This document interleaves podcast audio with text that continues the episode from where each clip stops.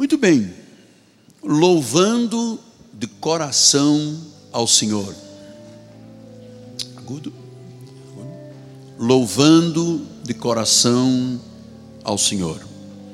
Vamos abrir a Bíblia Sagrada no livro de Efésios, capítulo 5. Eu amo a Bíblia.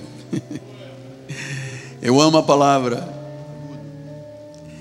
Capítulo 5, na continuidade, versículos 19 e 20. Diz assim a palavra: Falando agudo entre vós com salmos, entoando e louvando de coração ao Senhor, com hinos e cânticos espirituais, dando sempre graças por tudo ao nosso Deus e Pai, em nome de nosso Senhor Jesus Cristo. Que esta palavra abençoe todos os corações. Vamos orar ao Senhor.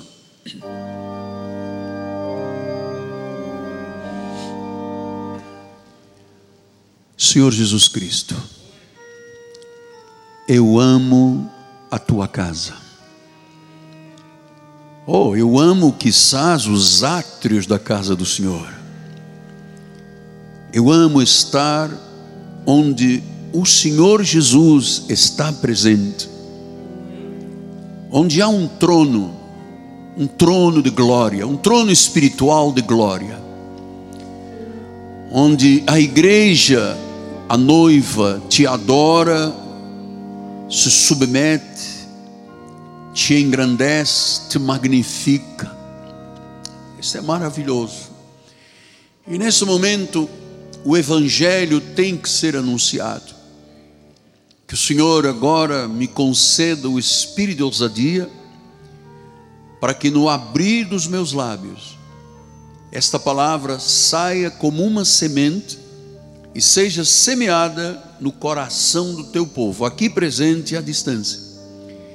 E que todos nós possamos ver frutos desta palavra. Usa-me, Deus, usa as minhas cordas vocais, a minha mente, o meu coração para que a palavra viva seja comunicada em nome de Jesus. E toda a igreja diga amém, amém e amém. Muito obrigado, meu bispo amado. Rodolfo, só um pouquinho agudo para que eu não tenha que esforçar muito. Eu quero começar. Ah, eu esqueci de agradecer, me esqueci de agradecer. Ah, eu não fiz uma palavra de expressão. Ah, Miguel Ângelo, onde você está com a cabeça?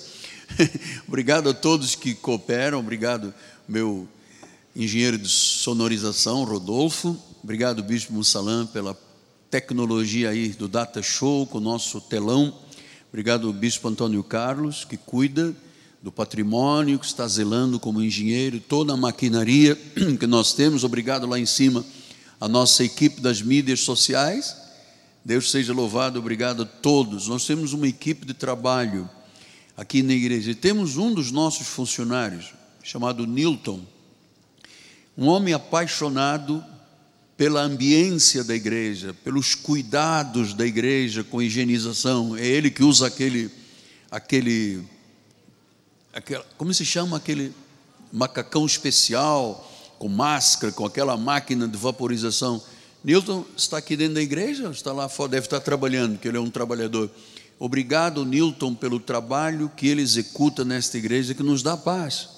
Quando terminamos o culto, vai entrar aí o fumacê novamente, é ele que faz esse trabalho. A Deus toda a glória e nós lhe recompensaremos em nome de Jesus.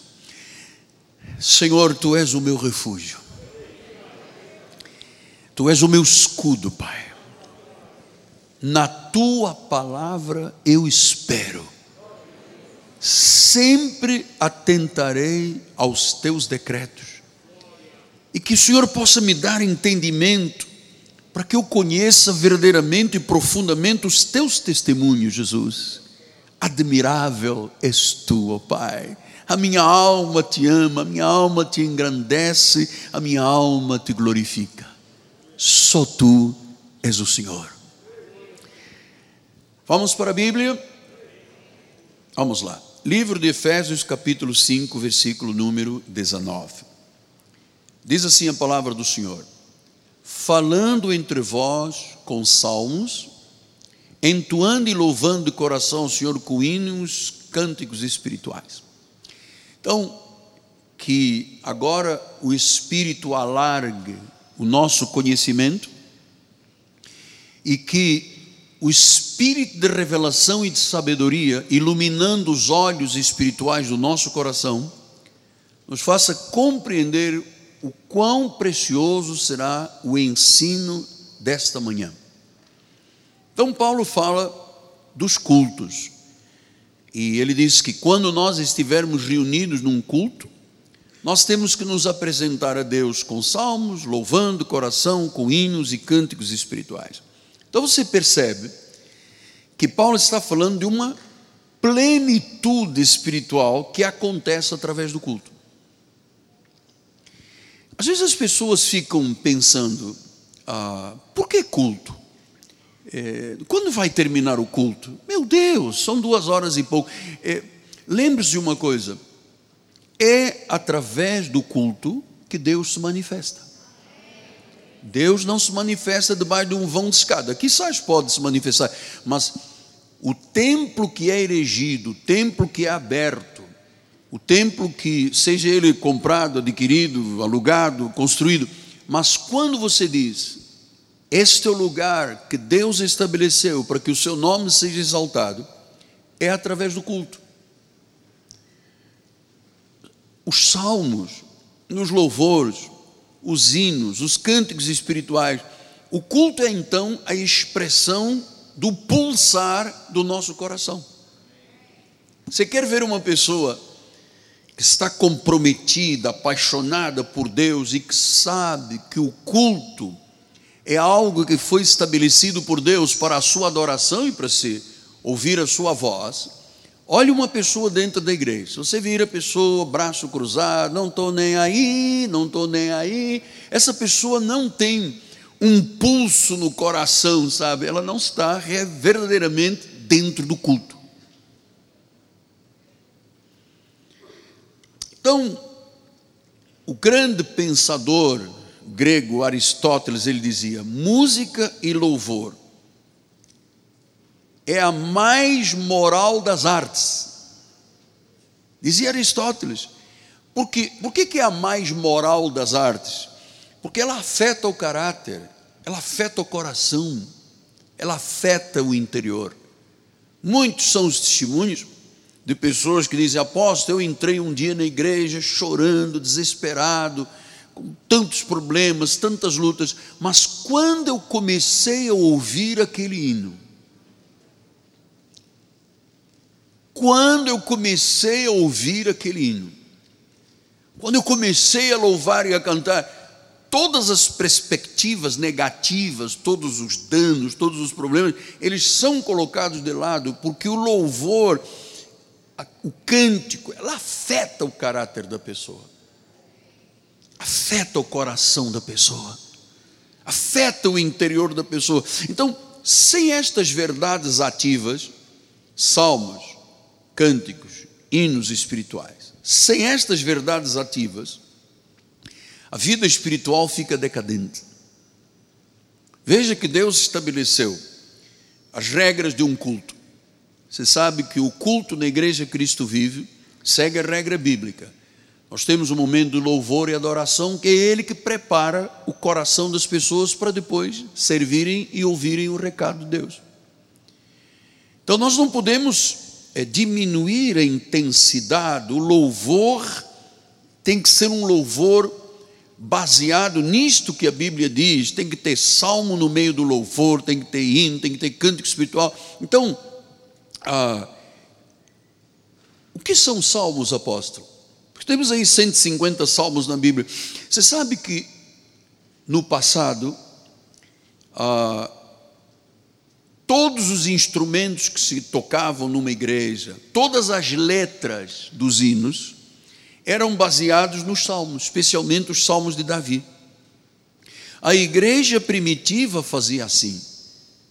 Então, eles, em vez de cantarem conforme nós cantamos na modernidade, que eu já vou falar sobre isso também, eles cantavam e entoavam em cima dos salmos. Isto é maravilhoso. Se você ouvir e cantar os hinos do passado, a harpa cristã, o cantor cristão, você vai perceber as letras, todas elas eram permeadas de palavras dos salmos. Então, por isso é que Paulo diz com salmos. E ele diz agora com hinos. Então, o hino é um cântico de louvor que é entoado a Deus.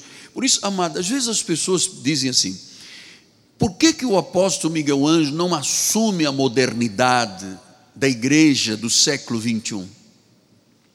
Amado, eu não posso assumir modernidade de nada que constranja ou vá contra a Bíblia Sagrada. Paulo disse isso. Não vos conformeis com este mundo então não é o mundo que tem que entrar dentro da igreja e agora vamos cantar com sambinha. E todo mundo, sambinha, agora um pagodinho, agora uma música rock. Amado, essa modernidade passa longe da verdadeira igreja de Jesus. Então você não pode me exigir modernidade, porque eu não tenho como trazer o mundo para dentro da igreja. Não quero não é bíblico, não é do Senhor. Então ele diz: com salmos, com hinos. Veja, o próprio Jesus, olha lá, Mateus 26, 30 diz: E tendo cantado um hino, Jesus amparava o seu ministério também com hinos. Então, antes de sair para o Monte das Oliveiras, eles fizeram o quê? Cantaram um hino.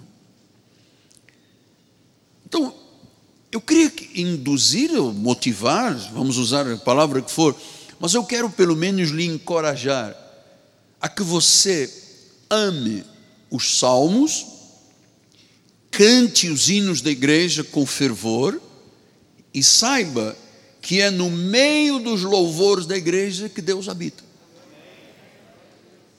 Eu não gosto de, por exemplo, no meu carro, ouvir outro tipo de música. Em casa não tenho muito tempo, mas no, eu não, não, ou é música clássica ou é música espiritual. Porque eu sei que todas as religiões usam música. E você sabe que o inimigo também se mete na música. Os atabaques das grandes manifestações afros, eles têm uma música. Eles também têm os atabaques e tem os instrumentos, porque o inimigo usa aquela música para levar a pessoa a um delírio, tirando-a da razão. Então, quando começam a bater os atabaques, quando começa essa música, essa orgia do cântico em alguns lugares, na realidade a pessoa entra num delírio, a sua consciência é levada a um delírio, então ela começa a ver demônio, ela começa a ver um monte de coisas, isso tudo porque é induzido pela música na mente e no coração. Música maligna. Agora imagine os senhores, as senhoras amadas, as famílias benditas desta santa igreja. Imagine quando você já tem o um entendimento de que cantar, louvar, até no dia a dia. Você sabe que a Bíblia diz com palmas, com danças, com adufos, com instrumentos. Eu amo esta questão sou um apaixonado literalmente por essa área. Porque eu sei o quanto Deus se agrada. Eu sei o quanto é necessário para a igreja e cada um de nós individualmente termos um espírito de adorador, um espírito de louvador. Agora ele diz que, que são salmos, que são hinos, mas ele fala em cânticos espirituais. O que é o cântico espiritual, apóstolo? O, o cântico espiritual ah, é algo muito de caráter íntimo com Deus e espiritual. É algo de intimidade com Deus.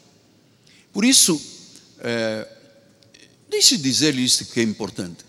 É, hoje em dia, quando se fazem hinos, para depois vender no Spotify, no CD, que não, não há muita gente com CD, mas no passado, ah, vendi 50 mil CDs. Esses hinos que são editados, que tem um manager, uma pessoa que pensa, que articula, tira esta palavra, põe aquela, aquela tem que tocar não sei o quê. Então, essas, essas articulações tiraram a espiritualidade dos hinos porque eles são para vender. Eu não gosto. Eu gosto do hino para Jesus, da expressão do que está dentro de mim, passando pela minha mente, o meu coração e os meus lábios, expressando então a grandeza de Deus. Então, o cântico espiritual, veja Paulo disse isso aos Colossenses. Vamos lá, Colossenses 3,16 diz: Habita ricamente em vós a palavra de Cristo, instruí-vos e aconselhai-vos mutuamente em toda a sabedoria. Agora ele diz: louvando a Deus. Ora, Paulo volta com o que disse aos Efésios. Numa segunda carta, ele diz: louvando a Deus com salmos, com hinos, com cânticos espirituais, com gratidão em vosso coração. Então, você está percebendo que o cântico espiritual vem de algo que é expresso pelo coração. Uma coisa eu ver aqui a letra do hino e começar a cantar: Deus é bom, Deus é bom. Outra coisa eu entoar do meu espírito, do meu coração, alguma coisa íntima com Deus. Então, Paulo disse isso em 1 Coríntios 14, 15: Que farei? Orarei com o espírito, mas também orarei com a mente. Cantarei com o espírito e cantarei com a mente. Então, Paulo está dizendo que tem que haver uma conexão. Então, cantar para Jesus, louvar o Senhor, entoar hinos, cânticos, salmos, não é uma coisa carnal, não poderia nem deveria de ser. É absolutamente assim como o inimigo usa os cânticos espiritualistas para levar a pessoa a um delírio e sair do seu controle, para que o inimigo a use, Deus sempre usou o louvor para a sua adoração, e isto tem que ser questão pacífica entre nós. Não há culto no nosso ministério se não começar com oração. Isso não, perdão, se não começar com o louvor. Não pode haver. Eu já fui, antes de eu criar o perfil do que é o nosso ministério apostólico, eu fui a muitos lugares deste mundo. Eu estudei em Singapura, eu fui à Coreia, eu assisti a cultos nos Estados Unidos. Eu andava em busca de um perfil. E esta simplicidade da nossa igreja, você sabe, 15, 20 minutos é louvor, depois tem a administração, depois tem a palavra. Esta simplicidade se tornou muito agradável ao coração de Deus. Porque eu fui a cultos que eu disse: Meu Deus, meu Deus, onde é que eu estou? Era barulheira, era gritaria, era, dança, sabe? Pessoa joga no chão, se rola, diz que é terra, que está Deus. Então, você percebe que o inimigo também induz as pessoas ao delírio. Porque o culto é racional. Eu não posso entrar num delírio e sair de mim. É racional. Então, é, Vamos voltar lá em Efésios 5,19. Louvando de coração com hinos e cantos espirituais. Louvando de coração. Então, são cânticos na forma de adoração.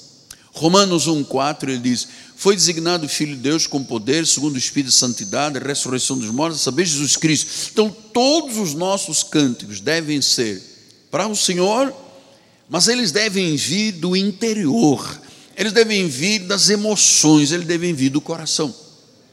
Romanos 8, 26 e 27, o Espírito semelhantemente nos assiste. Na nossa fraqueza, não sabemos nem como orar como convém, mas o Espírito intercede por nós de sobremaneira com gemidos inexprimíveis. E aquele que sonda os corações sabe qual é a mente do Espírito, porque segundo a vontade de Deus é que intercede. Então veja, Deus sonda o coração. Deus sabe quando eu estou dizendo Deus é bom, existe um rio. Isso não pode ser cantado daqui para fora. Eu quero te ensinar isto, filho amado. Tem que vir lá de dentro, tem que vir como expressão de adoração. Então, pastor, Veja, às vezes não sabemos orar como convém, o Espírito fala em nós com gemidos inexprimíveis. Também no cântico. Então, esse cântico espiritual é algo inspirado pelo Espírito Santo. É o que a Bíblia chama de perfeito louvor. O perfeito louvor é aquele que é inspirado, é aquele que é íntimo, é aquele que é uma adoração profunda, não é apenas um hino, mas é a intimidade com Deus. Então, há momentos no culto que nós chamamos momento da adoração. Você vê, nós cantamos quando chega o terceiro hino, nós cantamos como se estivéssemos no arraial, né, do antigo pacto, batendo palmas, depois entramos no lugar santo e finalmente nós estamos na intimidade, no Santíssimo, como dizia a lei judaica, estamos no Santíssimo. E nesse Santíssimo, eu posso e devo expressar cânticos, que é o momento, cantou dois hinos de arraial, bateu palmas, chegou um momento em que Terceiro hino, você veja que do terceiro para o quarto, a igreja se aquieta e você percebe nos dirigentes louvor, quando o dirigente diz: Senhor, eu te adoro, seja louvado, seja engrandecido, oh, magnificado o nome que está sobre todo o nome. Este cântico é perfeito porque ele está vindo do coração, não está vindo da letra que se coloca lá. É você que faz o cântico a Deus. É você que faz o cântico, fruto da gratidão que você tem no seu coração por Jesus. Então, quando você começa no momento da adoração, a música diminui, você percebe isto aqui no culto, diminui até a forma suave da fala do dirigente do louvor começa e começa a adoração. Senhor, aleluia, aleluia. Você sabe que quando se faz essa expressão, aleluia, aleluia, aleluia. Você está, isto não é um cântico de uma letra que alguém criou e colocou no cantor cristão inspirado. Isto é a tua inspiração. Senhor, eu tenho um novo cântico, aleluia. Você está criando a tua letra, você está salmodiando o teu salmo pessoal. Maravilhoso. E diz no versículo 20 uh, ah, de Efésios: que no meio dos salmos, hinos, cânticos, nós temos que sempre dar graças a Deus por tudo. Então significa que quando eu canto para Jesus, quando eu louvo, quando eu adoro, quando eu expresso o que está dentro do meu coração, do meu espírito, com um cântico espiritual, com uma música que eu ofereço a Deus, com uma letra que eu estou criando, isto é a perfeição, isso são perfeitos hinos para Deus. Você tem que criar, você tem que fazer isso. É a tua intimidade com Deus, porque isto é o resultado de uma gratidão em tudo, dando sempre graças por tudo. Pelo bem, pelo mal, pela luta, pela vitória, graças a Deus por tudo, em nome do Senhor. Então, é, em 1 Coríntios 14, 26, diz a palavra: Que fazeis, pois, irmãos, quando reunis, um tem salmo, outro tem doutrina, olha, estamos agora com a doutrina, revelação, pode falar em outras línguas, interpretação, mas seja tudo para edificação. E eu vou lhe dizer: não existe coisa fora da palavra que edifique mais uma vida, que conforte mais, que console mais, bispo, do que cânticos louvor a Deus. Pastor, mas eu antes de chegar à igreja adorava um pagode, um sambinha. Amado, tira isso da tua vida. Isso é o mundo. A Bíblia diz: não vos conformeis com este mundo, mas pela renovação da mente. Você quer experimentar o que é bom, perfeito e agradável? Não se conforme com o mundo. Não, não queira que a modernidade, sabe, entre dentro da igreja. Então a igreja se pareça com um grande baile e uma luz, lusco-fusco, sabe, aquele um uma luz cheia de espelhos, como nas boates. Você sabe que tem igrejas aqui no Rio de Janeiro que são boates. Aqui perto tem uma, uma boate. Então o povo vai lá e tal, e bebe uma água, mas também tem uma água que não é água, e também cheira o que não cheira, que não é perfume. Então, é, é a modernidade, apóstolo. O senhor tinha que entrar aqui na igreja com uma Harley Davidson, todo tatuadão, sabe? Só deixar crescer umas, uns gregs na, na, cabeça, botar umas, umas tranças, botar 500 anéis nos dedos, tatuar os dedos todos, porque aí o senhor, né, né, né, né, né nada, amado. Eu, eu sou um pastor, nada, sou um pastor. Então, a igreja é sagrada, amado. Eu jamais entraria numa igreja com chinelo e, e shortão, amado. Jamais. Porque isto é o grande encontro com Deus. é a celebração. Foi Deus que criou, é obrigatório. Paulo diz: não deixai de vos não deixai de vos congregar. Não pode deixar de congregar. Foi Deus que criou. Pastor, mas eu fico em casa. Não, se vocês têm uma doença, uma comorbidade, você pode ficar, tem que ficar, é obrigatório. Mas agora, ficar em casa só com medo, amado, isso não é de Deus. Não é de Deus. Então, é, graças a Deus por tudo. Na adversidade, na bonança, no bem, no mal, no sucesso, no fracasso. Nós temos muitos motivos para agradecer a Deus por tudo. Diz em 1 Tessalonicenses 5,18: Em tudo, diga em tudo, tudo, dai graças, ou seja, louve, adore, cante, dai graças, porque esta é a vontade de Deus em Cristo Jesus para convosco. Quer dizer que em tudo, após. Então, quando as coisas estão tensas, amargas, eu dou graças.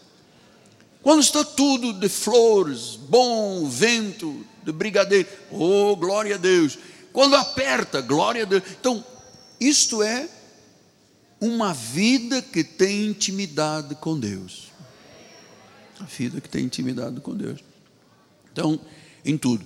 É, Atos 14, 22 diz assim: fortalecendo a alma dos discípulos, exortando-os a permanecer firmes na fé e mostrando que através de tribulações nos importa entrar no reino. Então, como é que se fortalece a alma? É no culto. Tanto que todas as pessoas nesses 42 anos de pastor que eu visitei dentro de hospitais e não foram poucas, e CTIs, todas me disseram: quando eu sair daqui, se sair daqui, a primeira coisa que eu faço é correr para a igreja. Veja que os governos, a primeira coisa que fizeram no mundo contra as constituições, né? veio uma ordem de fecha, tranca, faz, acontece contra a igreja, porque o inimigo, você acha que o inimigo bateu palmas quando você entrou ali por aquela porta? Ele perdeu você. Ele perdeu você. Ele perdeu você.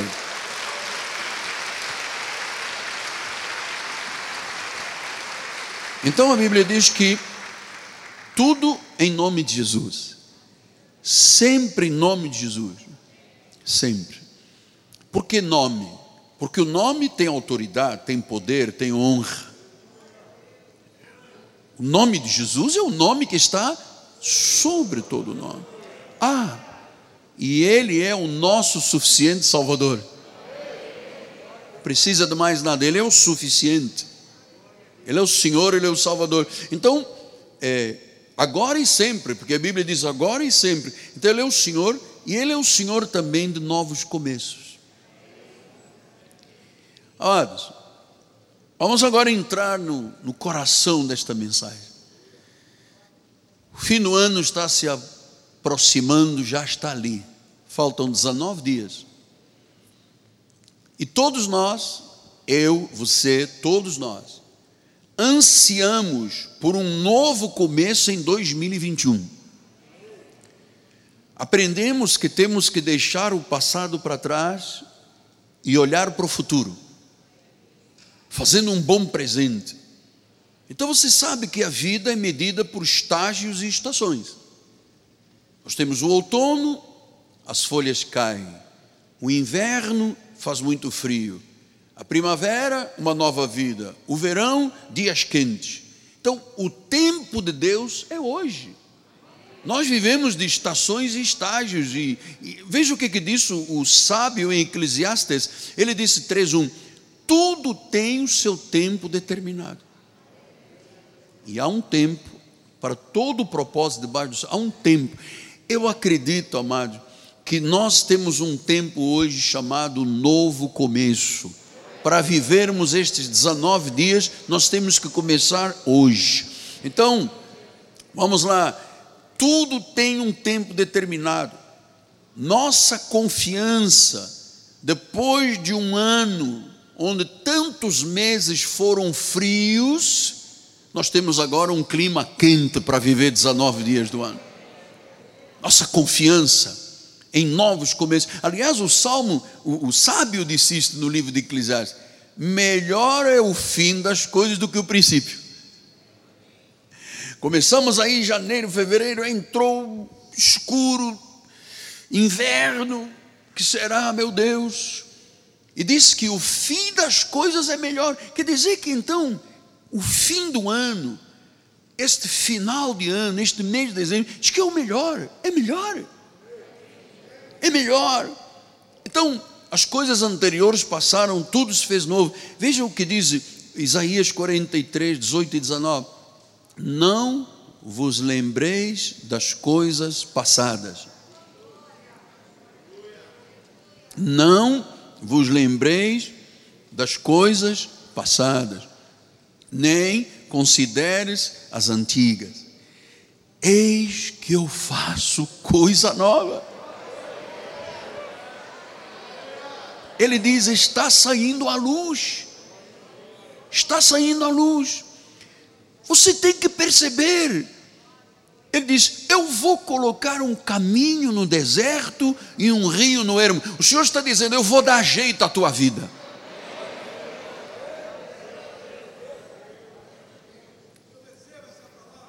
E depois diz o versículo 20: oh, os animais do campo me glorificarão, chacais, filhotes da avestruz, porque porei águas no deserto e rios no ermo. Eu vou dar de beber ao meu povo, ao meu escolhido. Então veja, a plenitude de Deus para ser vivida intensamente até dia 31 de dezembro. Então agora, o nosso foco não é lembrar que março, abril, maio, junho, julho foram terríveis. Não, agora nós não nos detemos no nosso passado. O Senhor está dizendo já há duas semanas à igreja: Eis que eu faço coisa nova. Deus está abrindo caminhos novos no deserto. Foi um ano de deserto. Deus está colocando um caminho lá que vai dirigir você para 2021. Deus está na sequidão, na barro craquelado, Deus está botando lá um rio para fazer a terra ser fértil. Ele diz que está fazendo coisa nova, abrindo caminhos, rios. Amados, isto é maravilhoso. Você crê ou não crê? Creia, eu creio nisto. Então tem que ter o que? Perseverança. Em Tiago 5, 11 ele diz: Isto é chuva? Chuvas de graça, chuvas pedimos, Senhor, mandando chuvas constantes, chuvas do Consolador. Amém. Glória a Deus. Viu, estava tão seco, já está aí a chuva agora para criar uma umidadezinha no Rio de Janeiro.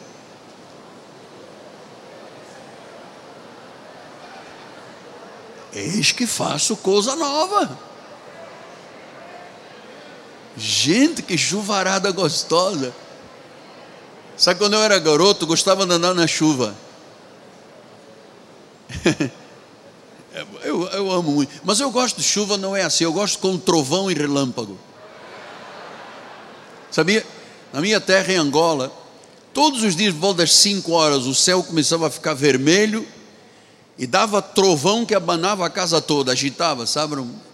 Eu gosto de um trovão, amado.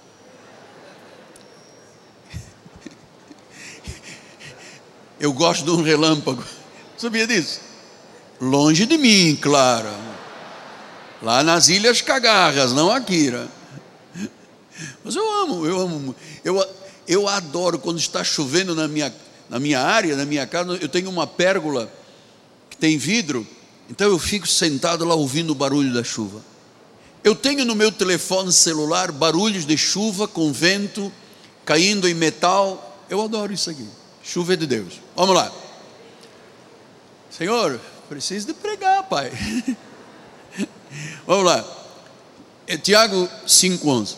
Eis que temos por felizes os que perseveraram firmes. Pastor Robson. Eis que tenho por feliz os que perseveraram durante o ano, porque eles são firmes. Então, quem chegou ao dia de hoje perseverando, é feliz com Deus, é bem-aventurado. Diga glória a Deus, dê um aplauso, glorifique, exalte, cante, louve. Você tem ouvido a paciência de Jó, visto o fim, vistos o fim que o Senhor lhe deu, o Senhor é cheio de eterna misericórdia. O Senhor é cheio de eterna misericórdia. Jó 42, 10, ele disse: Mudou o Senhor a sorte de Jó quando estourava pelos seus amigos, e o Senhor deu-lhe em dobro tudo o que antes possuía. Amado, eu sei que este ano foi difícil, mas eu acredito que este final de ano a restituição virá, amado. Nós vamos colocar o pé em 2021 de outra forma, com outra mentalidade, com outros valores. Com outros valores. Deus é cheio de compaixão, amado. Deus é cheio de misericórdia. Novos começos, novos valores. Nós hoje já temos novos valores, nós agora sabemos o que é essencial para viver. Hoje nós damos muito mais valor à nossa casa, ao nosso lar, à nossa família. Porque quando as coisas estiveram apertadas, você não corre para o vizinho, você corre para o marido, para a esposa, para os filhos, para o teu lar, para a tua família. Nós temos hoje novos conceitos. Sabe, muitas pessoas que viveram ah, numa vaidade e que se achavam superiores a todos, amado. Muita gente saiu do pedestal para entender que a vida é curta e pequena para ser desperdiçada. Nós aprendemos muitas coisas. Eu quero agora, se os senhores me dão permissão, e eu faço com todo respeito, ah, eu tenho obrigação de o fazer. Note, eu tenho obrigação de o fazer. Porque nós estamos falando em novos começos materiais, financeiros, empreendimentos, comércio, fonte de renda, mas eu hoje quero, nestes minutos que chegam ao meu coração, eu quero lhe falar de um novo começo nas questões de saúde. Eu vou falar-lhes, porque as outras vezes que eu falei disso, teve gente que não gostou, ficou triste, mas eu tenho que falar. Nós estamos aqui para fazer novos começos, tanto espirituais quanto materiais, acreditando que o fim será melhor do que o início e que termos chegado ao dia de hoje é uma felicidade. Feliz foi o que perseverou. O que abandonou a obra do Senhor está infeliz. O que deixou a igreja está infeliz. Esses montes de igrejas que fecharam, crentes que abandonaram, estão apenas pela internet. Amado, isto é uma infelicidade aí grande. Então nós estamos falando em novos começos, eu sou responsável pela tua vida em termos espirituais, mas eu quero lhe falar de novos começos com a saúde. Note uma coisa: se quando você ouvir isto que eu lhe vou falar, você disser, terça-feira que vem, após o Natal, significa que você não tem nenhum amor pela tua saúde. Você deveria de ouvir isto talvez de um médico, de um conselheiro, do um nutricionista, mas você vai ouvir do seu pastor. É melhor. Esse novo começo.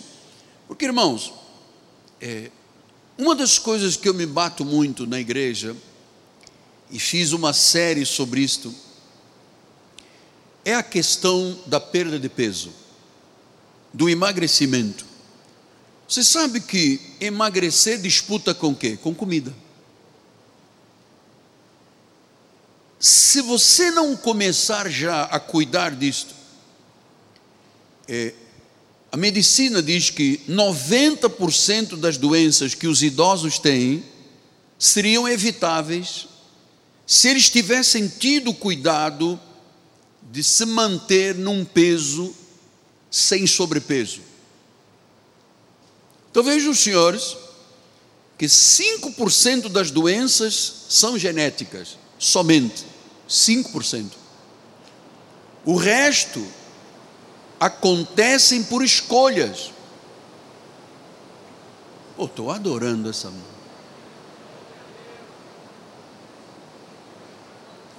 Que bênção, Deus. É problema. Vamos aguardar um pouquinho só de passar essa onda aí. para você não perder o que eu quero lhe ensinar. Então, às vezes a pessoa diz assim: Não, mas eu, eu tenho sobrepeso ou estou obeso porque mamãe tinha isto, vovó já tinha também. E nós sabemos que existem sim 5% de genética. Mas o resto, quando a pessoa chega a um sobre, estou lhe falando com amor e respeito, não é para você depois ir embora da igreja. Quando a pessoa chega à obesidade, ao sobrepeso, 95% foram escolhas.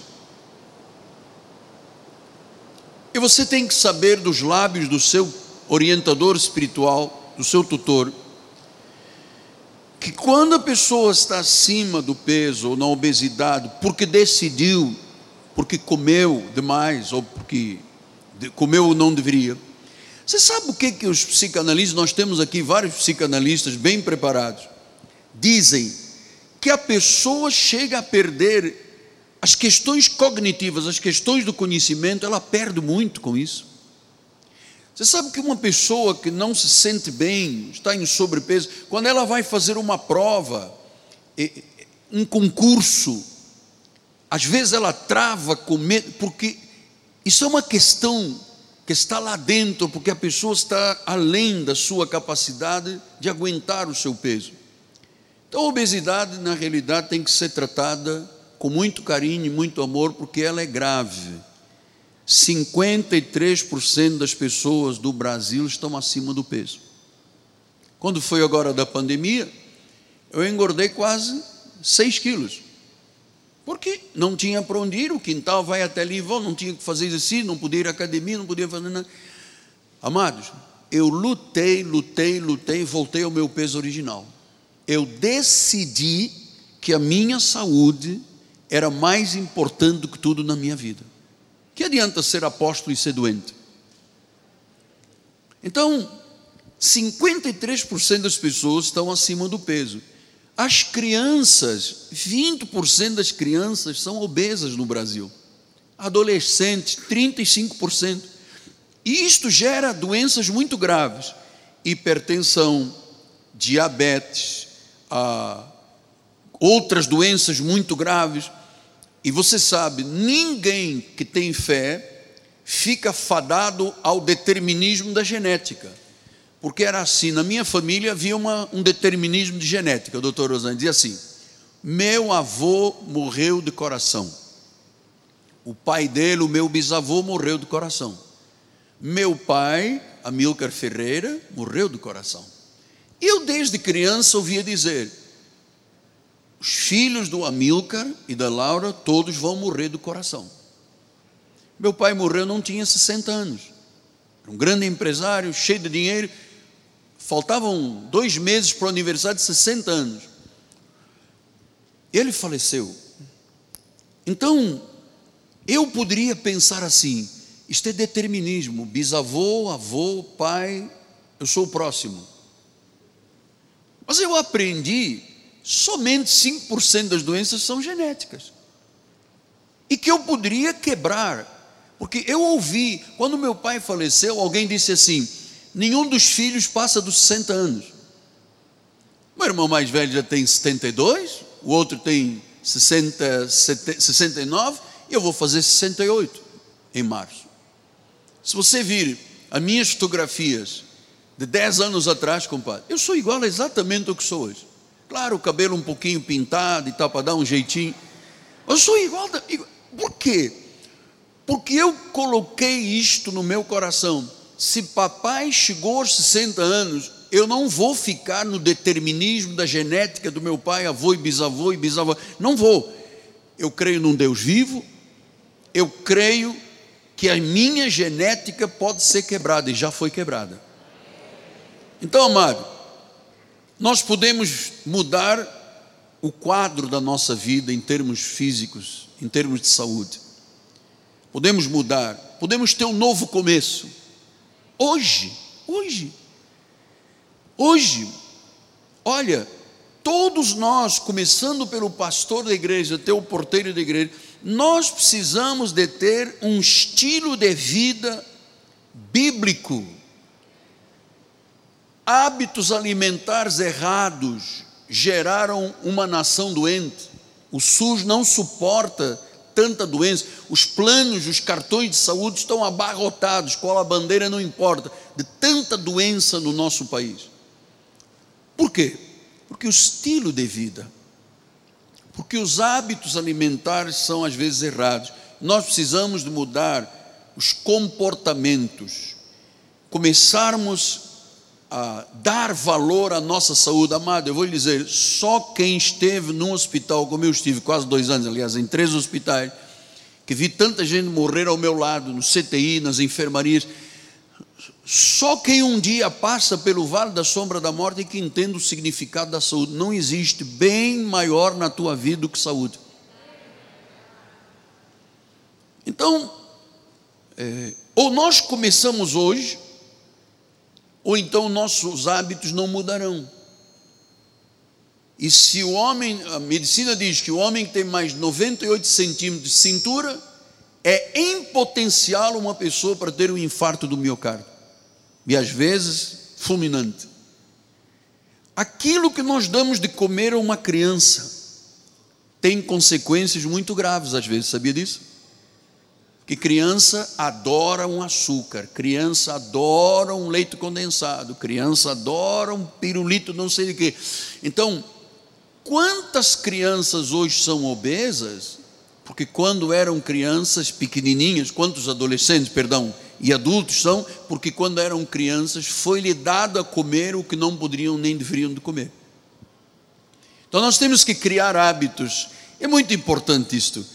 Temos que criar hábitos que protejam a nossa saúde. Porque, amados, sobrepeso tem muitas, muitos vieses. Ele inflama as células a pessoa se torna vulnerável ao câncer. Ah, pastor, mas eu tomo uma vitamina. Você pode tomar vitamina, mas se você não fizer exercício, a vitamina não serve para nada. O cérebro inflama com o sobrepeso e obesidade. Você sabe, assim como o apóstolo pode vir a público e dizer: Eu comecei a cuidar com muito rigor das questões do meu peso e da minha alimentação e a fazer exercício. E graças a Deus, os ternos estão todos lá, e aquele que eu sofri muito esse negócio, porque tem genética, porque mamãe era gorda, os irmãos mais velhos gordo, o tio era, tinha 150 quilos. Olha, outra genética que tinha na família, porque a família da parte da minha mãe toda era muito gorda. Eu tinha um tio que pesava 150 quilos, o meu irmão mais velho pesava, chegou a ter 120 quilos, mamãe 130 quilos. Então, é, se eu fosse no determinismo da genética, eu teria problema do coração e de obesidade. Eu luto contra isso. Eu não permito que o meu cérebro seja inflamado e nem permitiria que uma doença neurodegenerativa se instalasse na minha mente. Estou lhe falando com muito respeito. Não estou nem olhando fixamente para ninguém porque eu quero que isto passe. Nós estamos falando para este auditório lindo, estamos falando para milhares de pessoas do outro lado. Doenças neurodegenerativas acontecem com sobrepeso. Alzheimer, esclerose múltipla, amiotrófica, Parkinson. Isto é uma, uma inflamação das células. E eu vou lhe dizer, amado, não existe uma forma mágica de resolver esse problema. Apóstolo, eu recebi um chá que me mandaram lá do Maranhão, mistura um pouco de açaí com folha de mamão, olha a porta, derrete tudo, não derrete nada, se você não mudar os hábitos alimentares. Não há, não há mágica. Então eu vou lhe dizer, amado, sabe o que eu fiz? Vou dar o meu exemplo. Eu tirei da minha vida o que me prejudicava. E eu comecei a me desafiar eu entrei numa restrição alimentar. Os, os neurocientistas e a, os nutrólogos, eles dizem que se uma pessoa restringir em 30%, 30% a sua, o seu alimento, ele vai ser muito mais saudável e a aparência muito mais bonita. A pele fica melhor.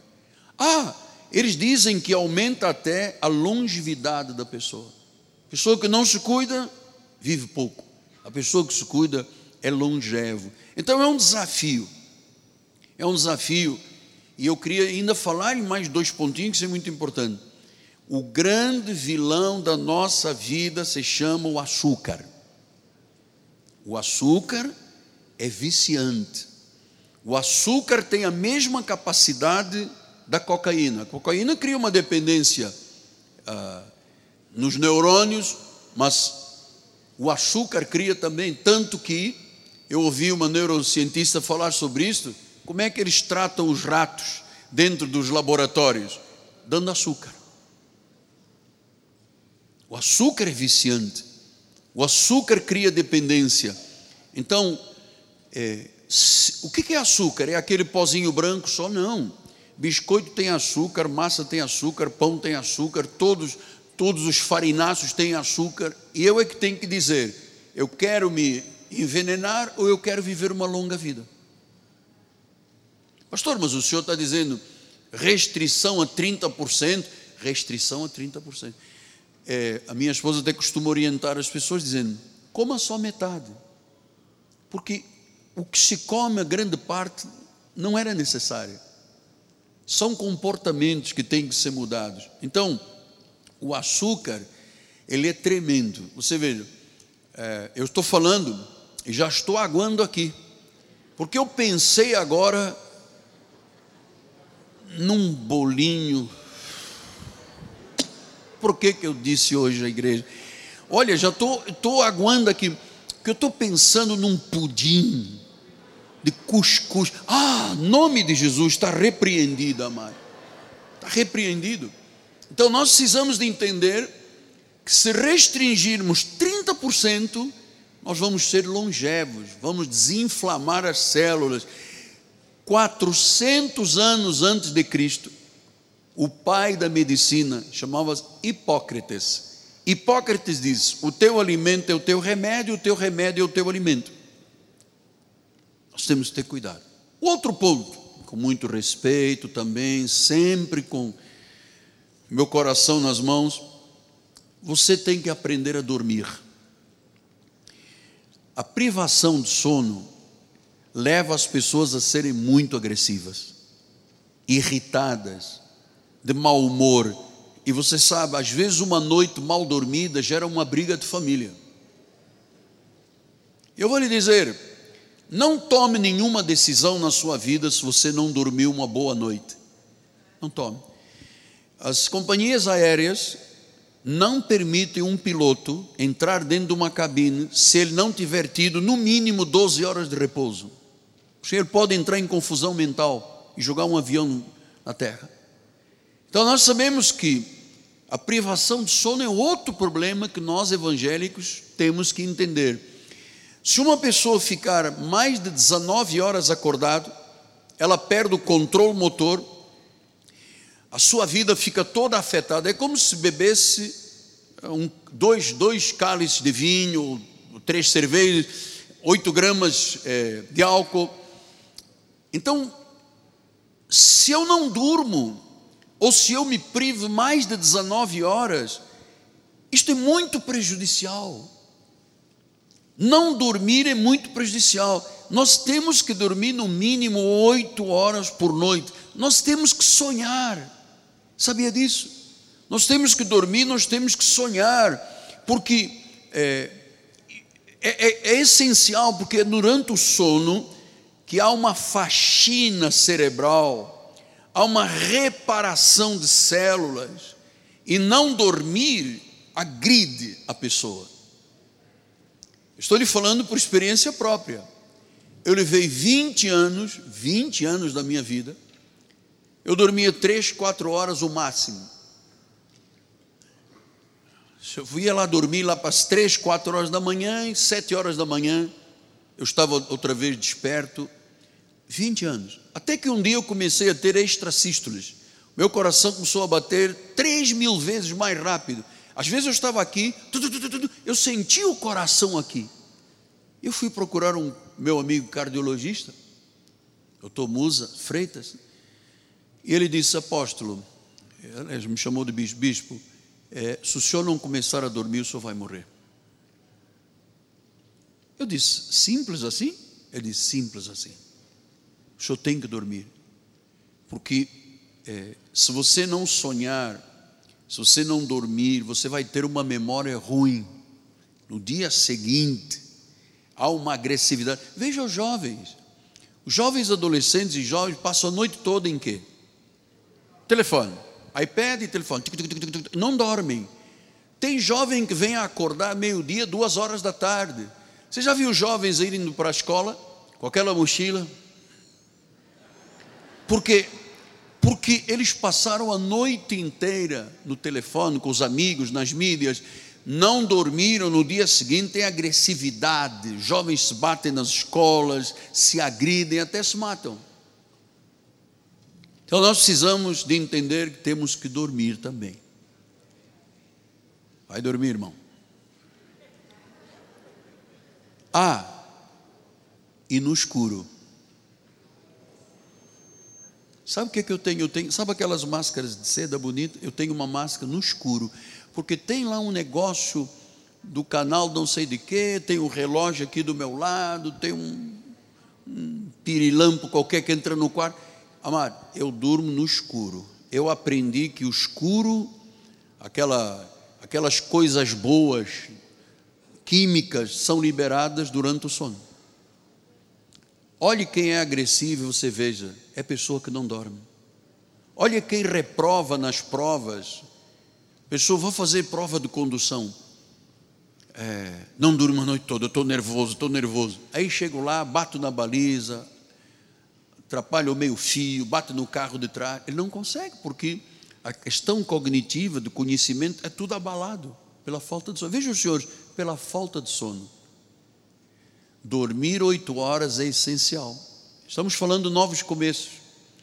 É, dormir no escuro, sonhar. Mesmo que você não se lembre, tem que sonhar a colorido.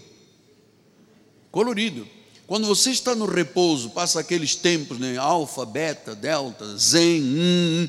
quando você está no profundo do sono, há uma faxina nas tuas células cerebrais, o organismo se equilibra, isto é ciência.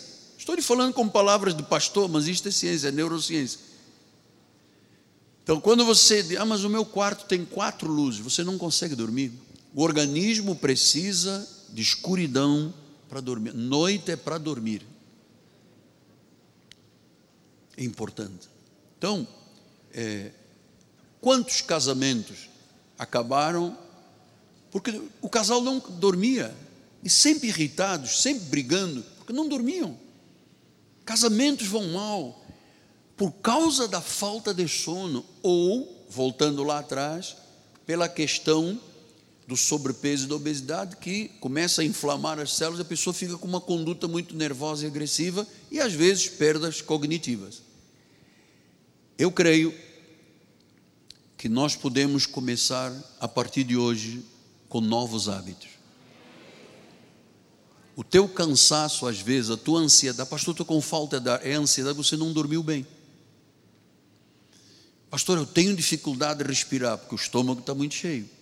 Então, nós podemos hoje começar uma jornada que levará todos os membros da nossa igreja a uma vida longeva. Longeva.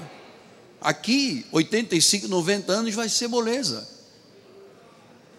Porque nós vamos mudar hábitos comportamentais, nós temos que mudar hábitos comportamentais, acreditar na palavra, acreditar na fidelidade de Deus, lutar pelo bem-estar da nossa vida. Amado, então, todos os desafios que Deus nos lançou este ano e hoje está lançando dois desafios, são oportunidades de vermos a mão de Deus agir na nossa vida. Todos os problemas que vivemos nesse ano, alguns ameaçadores, outros que geraram pânico. O que, é que o Senhor disse? Ele pelejará por vós. E pelejou. Feliz é o que fica firme e perseverou. Feliz. Os outros estão lá fora, estão infelizes, não foram capazes de perseverar. e perseverar na questão alimentícia, hábitos comportamentais, porque às vezes a pessoa diz, mas eu só estou tomando um negocinho, é uma tacinha, mas sabe, eu, eu tomo uma tacinha de manhã, uma de noite, uma aos domingos, então, pastor, eu, eu, saio aqui do culto tão feliz. Eu chego a casa, tenho tá, uma redondinha, eu bebo uma, duas, três, eu fico, tá, mas eu depois vejo o Faustão, fica tudo bem outra vez. Não. Faustão perdeu peso porque fez bariátrica, senão não teria perdido peso. E hoje já estaria morto. Então o Senhor pelejará por vós. Eu quero ver Deus, amado, pelejar, porque muitas pessoas foram tentadas em desistir. Quizás alguém aqui dentro foi tentado em desistir da vida espiritual, ir embora, jogar o negócio para escanteio. Houve muitas tentações, mas Deus prometeu, Deus vai fazer. Nós nesta igreja não tiramos os olhos de Deus, Ele está no controle. E eu termino com Provérbios 21, 31, que dizem: Provérbios 21, 31. O cavalo prepara-se para o dia da batalha, mas a vitória vem do Senhor. O cavalo prepara-se para o dia da vitória, da batalha, mas a vitória vem do Senhor. Amado, eu profetizo vitória para a nossa vida, vitória para o nosso lar, vitória para os empreendimentos, para os negócios, para os comerciantes da igreja, os negociantes da igreja ó oh Deus, vitória nas questões de saúde, vitória nas questões, ó oh Deus, do sono, vitória nas, nos comportamentos, Pai. Queremos terminar estes 19 dias muito felizes e nós não vamos esperar quinta-feira para começar a cuidar, a ter exercício físico, nós vamos começar hoje, Pai. Em nome de Jesus, Senhor, eu paraliso todo o espírito contrário a tudo que eu ensinei esta manhã. para que o povo de Deus veja a vitória. A vitória. A vitória. A vitória em todas as áreas da vida. Foi Ele que prometeu. Ele disse: Eu vou pelejar pelo meu povo. E você sabe que Deus só opera em quem coopera com Ele. Vamos cooperar. Vamos criar um novo estilo de vida para sermos longevos e vamos terminar este ano. Por que, que eu quis também dizer isso? Porque eu ouvi uma irmã me dizer, pastor, eu não vou começar agora o novo estilo, porque eu estou esperando o Natal, e eu no Natal como uma média de 25, 30 rabanadas. Então, é, eu falei, ela perguntou, é muito? Eu disse, ah, 25, 30, é, é mais ou menos, é um, é um prato desse tamanho, são quatro pães espuma, né? É, é muito, apóstolo. Você acha que 30 rabanos. Eu, eu posso comer 35? Pode, mas não deve. Pode, mas não deve. Não deve. Pode, mas não deve. Amém? Receba, amado. Que essas palavras que vieram do coração de Deus possam fortalecer a tua vida te encorajar, te motivar para um novo começo em todas as áreas da vida. Em nome de Jesus. E a igreja do Senhor diga: Amém, Amém e Amém.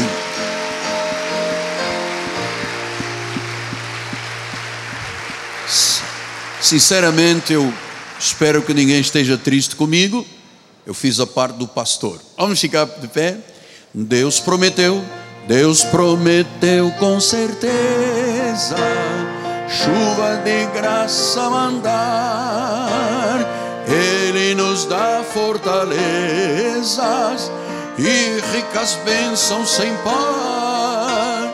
Chuvas de graça, chuvas pedimos, Senhor. Manda-nos chuvas constantes chuvas do Consolador. Cristo nos tem concedido o Santo Consolador, de plena paz nos enchido para o reinado de amor.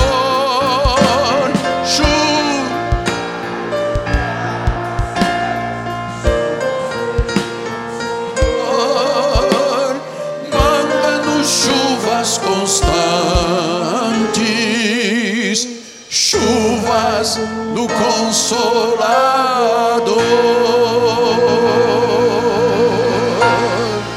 Glória a Deus. Peço à Bispa Nacional que venha impetrar a bênção final. Depois, se você puder ficar um pouquinho, fique, se não, tiver que voltar a casa em paz com os anjos do Senhor. Glória a Deus. Estenda suas mãos para o altar. Obrigada, Senhor, porque a tua palavra fortalece o nosso corpo, a nossa alma e o nosso espírito, Senhor. Sairemos da tua casa para vencer. Sairemos daqui para vivermos mais uma semana muito abençoada, Senhor. E um fim de ano glorioso, Pai, porque nós somos uma geração de conquistadores. E que a tua graça, a tua paz, as doces consolações do teu Espírito Santo se manifestem hoje e eternamente em nossas vidas. Senhor, envia anjos, Pai.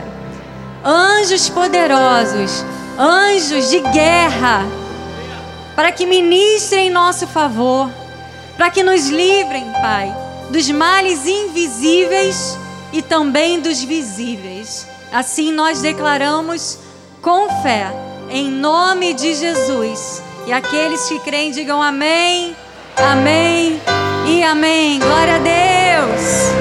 Graça e paz, uma semana abençoada. Em nome de Jesus.